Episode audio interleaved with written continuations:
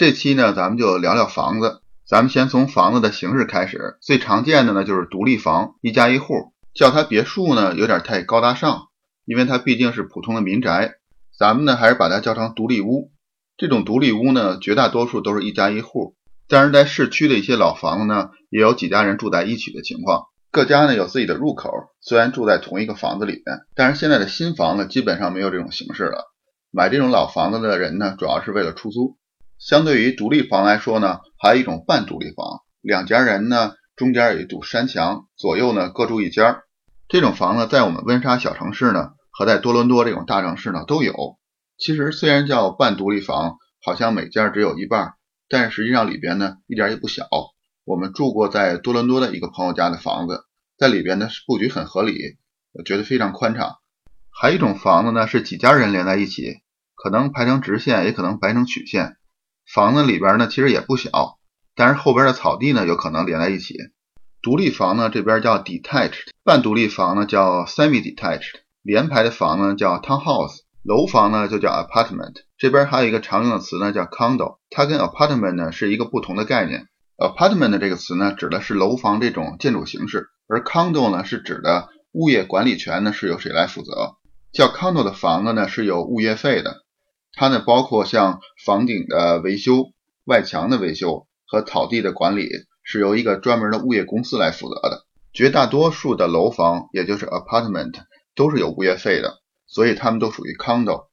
这个物业费呢还不便宜，很多呢达到每个月呢五百或六百加元。但是这个物业费吧也不能算白花，因为省去了很多麻烦事儿。像自己住在这个独立屋里呢，要考虑这个草地有没有杂草。房顶呢十几年还要换一次，而且这个物业费里呢，有的还包括水电和供暖，当然要看具体的条款。有的楼房里呢还有自己的游泳池，呃，有公用的休息室带免费的咖啡，所以实际上很多人也喜欢买这种房子。有这两种人呢会买楼房，一种是老年人，他们自己的孩子已经离开家了，不需要那么大的空间，自己呢也不想再打理这个房子。毕竟自己照顾一套房子也挺麻烦的，有草地，有游泳池，呃，都要花不少的精力。还有呢，就是很多单身贵族住在楼房里呢，有自己更多的时间去享受生活。但是有的楼房呢，只能提供一个停车位。像我有一个同事是单身贵族，年纪比我还大，也没结婚，他自己有辆皮卡，一辆跑车，还有一辆摩托车。对他来说呢，他要买一个 apartment，同时呢，还要考虑这个怎么放他这辆车的事情。除了楼房之外呢，还有很多 townhouse 也属于 condo，他们是要交物业费的。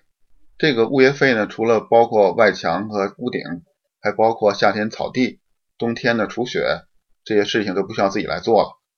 也就是说呢，绝大多数的 apartment 和一部分的 townhouse 都属于 condo。所以在买楼房的时候呢，除了看房价呢，还要看每月的管理费是多少，和这管理费呢都包括哪些项目。管理费太高呢？除了自己花的时候心疼，另外在转手的时候呢也是个麻烦。买这 townhouse 的时候呢，就要看它是不是 condo，还是对应的另外一个说法叫 freehold。freehold 呢就指的没有管理费，要自己来照顾。基本上所有的独立房和大多数的半独立房，还有一部分的 townhouse 都属于 freehold。希望能够给大家解释清楚。condo 这个词呢，我一开始一直没有弄明白它和 apartment 的区别。再重复一下呢。Apartment 呢，指的这种楼房的建筑形式；Condo 呢，是指有没有管理费。我猜测大家主要对这个独立房比较感兴趣，所以呢，下面咱们主要聊这个。这个独立房本身呢，也有不同的建筑形式。据我个人的观察呢，不知道是否准确。就以我们住的城市温莎为例，从市区的有八十多年的旧房子，到郊区的十年新的新房子，这个车库在整栋房子的位置呢，在逐渐的发生变化。这也正是反映了汽车行业的逐步发展和进入普通家庭的一个过程。市区的房子呢，有的八十年的，和甚至到一百多年的，这些房子都比较矮小，一般呢是一层加上地下室，房子之间的距离呢也比较近，呃，正面呢也没有车库。我猜测呢，这个时间的房子在建造当中呢，并没有考虑车的问题，毕竟当时车呢还没有进入老百姓的家里，所以买这种老房子停车是个问题。车呢只能停在路边，不过同样是这种老房子呢，也有一些相对的豪宅，像市区有一条街呢叫 Victoria，这个名字听起来就不一样。在这条街上呢，房子就比较大，间距也宽。他们一般在后院呢会有一个单独的车库，这个呢就代表在那个时代呢，这些有钱人呢就可以拥有汽车了。再近一点呢，到了有五六十年旧的房子呢，基本上都是这种形式，单独的房子在后院呢有一个车库。当然了，这个年代的房子也有很多呢是没有车库的。车库呢在后院呢，呃，不好的地方就是车道比较长，在冬天下雪的时候呢，这个清理车道上的积雪的工作量呢就比较大。而且这个在后院的车库呢，在大多数情况下呢，只是停一辆车的车库，可见当时呢，一个家庭呢一般呢可能只有一辆车。当然也有些这些年代的房子后院呢，后来增加了两个车位的车库。不过，独立的这种车库呢，有些人呢会认为，在下雨的时候从车上拿东西到房间呢不是很方便。这个时期的房子呢，除了增加了车库，房屋的形式呢也丰富一些。像咱们以前提到八十多年的老房子，一般是一个平层加一个地下室。把这种房子呢分成左右两部分，或者前后两部分，一半的房子呢被升起了半层，形成一种错层的形式。我们以这个左右错层为例。一进门呢是餐厅、厨房和客厅，向左边呢上半层，一般有六七节台阶，上面呢是卧室。从客厅呢如果往下走六七节台阶呢，也就是在卧室的正下方呢是一般是书房和一个家庭活动房。从这一层呢还可以再往下走几节台阶，走到刚才的客厅下面，这边呢一般是放洗衣房和像热水器、燃气炉。这种房子呢，我自己认为有几种好处，一个是卧室呢和客厅呢相对分开了，因为不在一层。同时呢，地下室有一部分被抬高了，采光也好一些。另外呢，就是它的楼梯呢，每层之间的楼梯不是很高，这样呢，相对于小孩呢和老人呢就比较方便。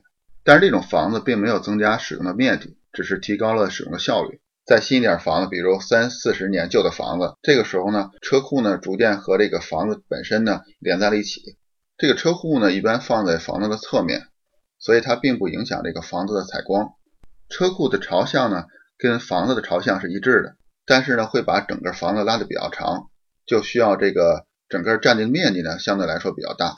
这种房子好处呢，首先呢是车道比较短，减少了这个扫雪的工作量。光说呢，可能感受不到，但如果在这个冬季的早晨，呃，一开门，车道上面呢都是雪。这个时候呢，即使有扫雪机呢，也是希望车道越短越好。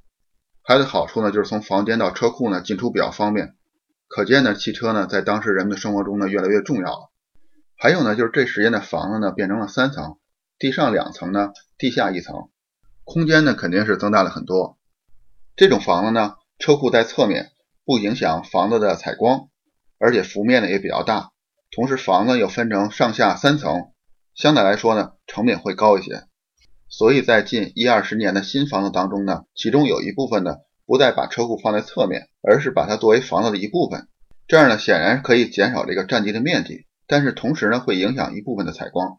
同时流行的一种房型呢，是把整个的地下室呢，整体的提高半层，这样呢，就变成上下两层。楼上一层呢是客厅、厨房和卧室，楼下呢半地下室呢，小孩玩耍，大人作为书房。同时呢，洗衣机、烘干机、燃气炉、热水器呢都在这一层。房屋的形式呢各种各样，我也只能介绍其中主要的几种。总的来说呢，越新的房子布局越合理，内部呢敞亮，更符合呢现代人的要求。北美这边房子呢一般都是木结构，先用砖呢做好地基，然后用木板呢做出整个房子的结构来。外墙用砖或者塑料板，或者两者结合。外墙砖的面积越多呢，房子造价呢会越高一些。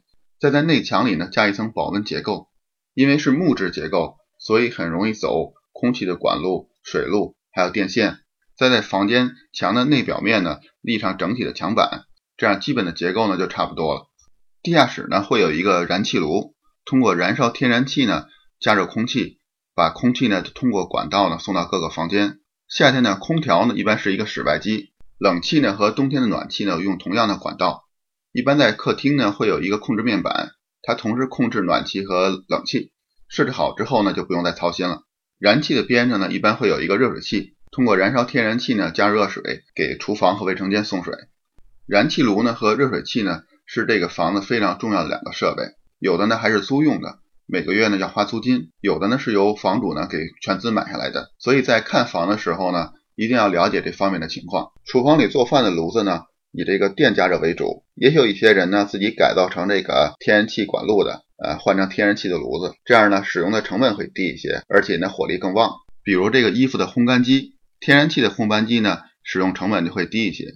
比如我的同事呢，他是电的烘干机，他一般会在非高峰时段呢使用这个烘干机，而我家的天然气烘干机呢就不需要考虑这些。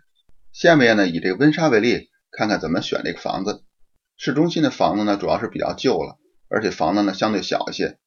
在市区的南边呢有一块比较成熟的社区，在中国人眼里呢这里有最好的学区，有最好的高中和最好的小学，但是房子呢相对比较旧。基本上以五六十年旧的房子为主。这里的好处呢，就是除了最好的学区之外呢，就是去什么地方都比较方便，包括银行、邮局、图书馆，还有 Tim Horton 超市。即使没有汽车呢，步行呢也能将就。还有一点也很重要，就是树木呢都已经长起来了，走在马路上呢，两边绿树成荫，相对来说呢比较舒适。再往外围一些呢，是有十年或二十年房子为主的新社区，这些社区呢也非常漂亮，有人工湖，而且房子也宽敞，住起来舒适。不过交通呢就必须要开车，树木呢还没有长起来，这样夏天走在街道上呢会觉得酷晒一些。虽然没有最完美的选择，但是有的时候呢你走到这个社区呢，会有一种熟悉的感觉，就想就住这儿吧。选好社区呢，咱们再看具体的房子，能找到咱们中国人最喜欢的朝南的房子当然最好，但这里的房子呢以东西朝向的为主。在咱们的概念当中呢，朝西的房子风水不好，但这边呢朝西的房子有一个好处，就是在下午的时候。后院呢是在房子的阴影里面，这样对吃晚饭呢和小朋友玩耍都比较方便。我家的房子朝东，这样呢在炎热的夏天的下午呢，后院呢就显得非常热。后院有游泳池的房子呢，小朋友比较开心，但照顾起来呢确实要花非常多的精力，还有一些一定的成本。有的朋友呢会把游泳池呢填起来，也有人呢会在后院呢挖一个游泳池。总之呢，如果遇到有游泳池的房子呢，一定事先呢想好自己是否真的需要它。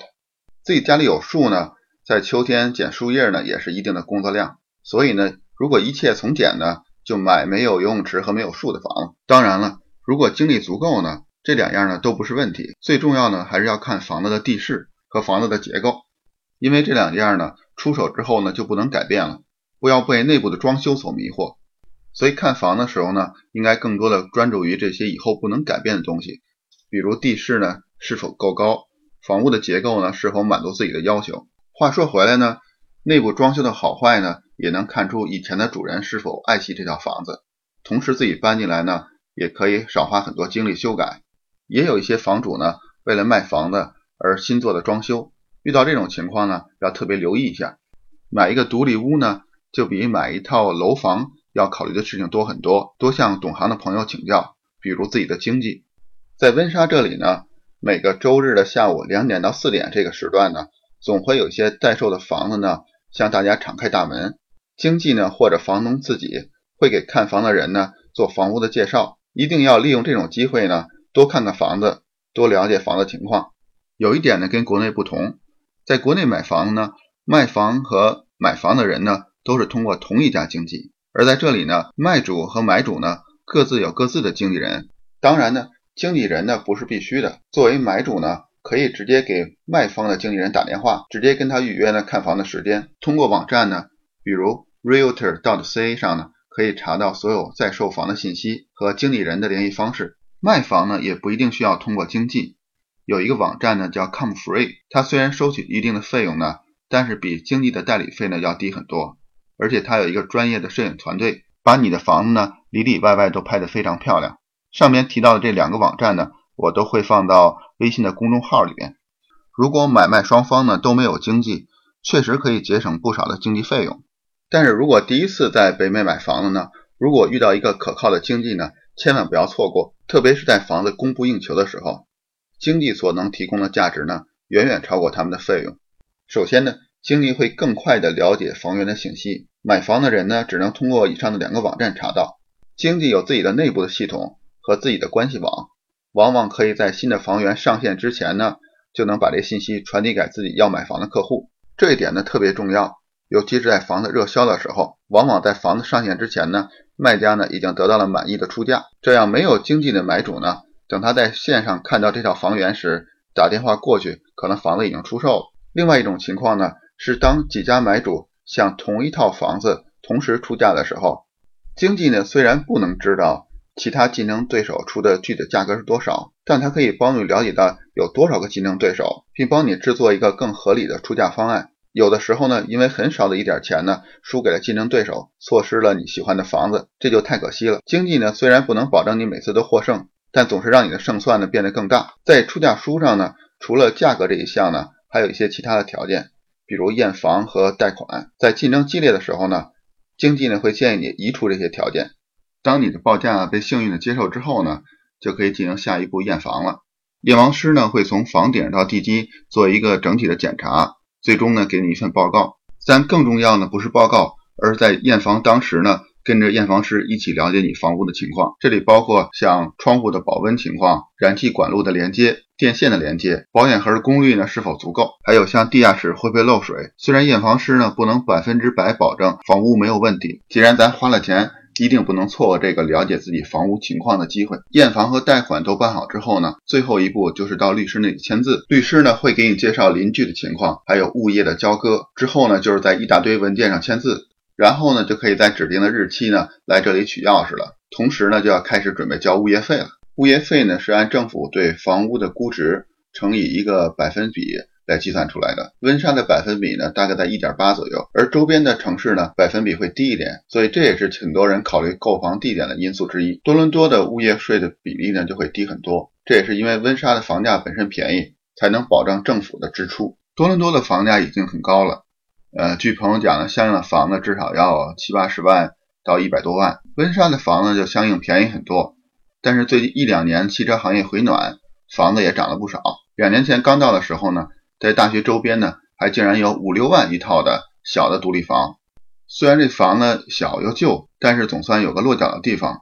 以后自己不住呢，还能租出去给学生。但现在这么便宜的房子呢，已经很难找到了。在我们现在住这个区，也就是温莎最好的学区房呢，二十到三十万呢，就可以买到基本上满足大家要求的房子了。三十到四十万呢，就可以买到又新又大的房子。住进去之后呢，就不想再搬家了。而四五十万的房子呢？对一个人数少的家庭来说呢，就显得过于宽敞了。在底特律的河边呢，有一条非常漂亮的马路，马路旁边的房子呢，可能要卖到七十万、八十万到一百多万。这里的房子呢，除了物业费，每年至少要交个一两万块钱。同时呢，房子和院子大的呢，自己也整理不过来。我说这价格呢，都是以加元作为计算的，大家乘以五呢，就是人民币的价格。比起国内大城市的房子来说呢，这温莎的房价确实挺有诱惑力的。但是因为温莎是加拿大边缘的一个小城市，所以呢也不能直接这么对比。咱们应该用温哥华和多伦多的房价对比。但是我自己呢也不是很清楚，大家可以用我提供的网站呢自己去查询。让我意外的是呢，这里没有所谓的房产证，只能在政府的网站上查到这个住房是属于你的。像我在给爸妈办来加拿大签证时呢，为了证明有地方住，我所能提供的文件呢。只是市政府给我的一个交纳地税的通知书，通知书上呢会把每年地税总额呢分成六次来交纳。地税呢是一套房子每个月的成本的不少的一部分。一套三十万左右的独立房呢，它每个月的运营成本呢应该在六百到八百块钱左右，这还是一个相对比较保守的数字。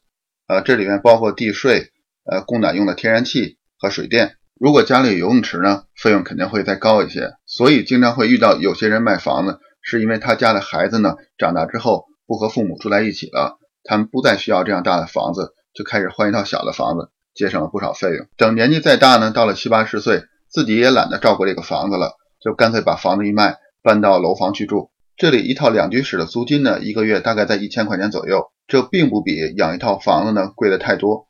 当然了，如果你住的是四五十万以上的大房子呢，这个房子运转费用肯定比租一个两居室呢要贵不少。住在房子呢，肯定比楼房呢享受的空间会大很多，但是麻烦呢也不少。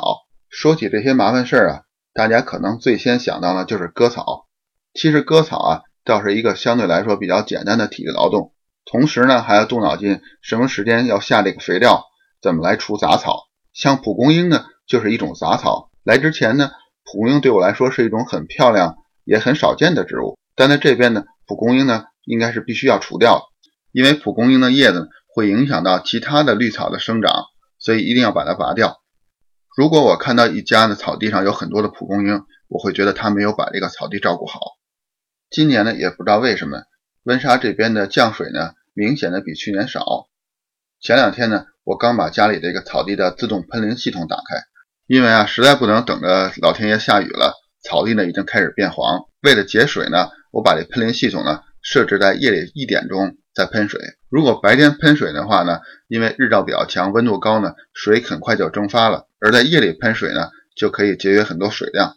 除了割草机之外呢，还有各种各样的工具，因为温莎处于加拿大的南边，所以除雪机呢，倒不是每家庭都有。买了这些工具啊，主要是为了不需要花钱请人。我就听一个车间的工人说呢，他请了一个人，在他家做了七个小时工作，就花了九百多块钱。这可能也是一个比较贵的特殊的例子。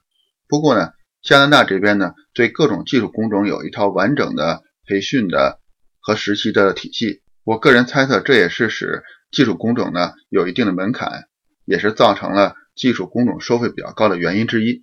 咱们再说回这房子的运转费用，房子除了每月的支出呢，十几年呢要换一次房顶，楼下的热水器呢和燃气炉也是要定期的更换的，每个寿命呢大概也在十五年到二十年左右。还有包括如果要更换车道的话，或者更换窗户，这些都是不小的费用。总的来说呢。在温莎这个地区呢，买一套房子价格还可以接受，但是运营的成本呢，也是生活不小的一个支出。因为我所知道呢，仅限于温莎这个地区，整个北美呢，可能各地有不同情况。这期节目呢，也只能做到管中窥豹。希望有机会呢，我了解更多的情况之后呢，再跟大家聊这方面情况。好，谢谢大家听完这期的节目，咱们以后再聊。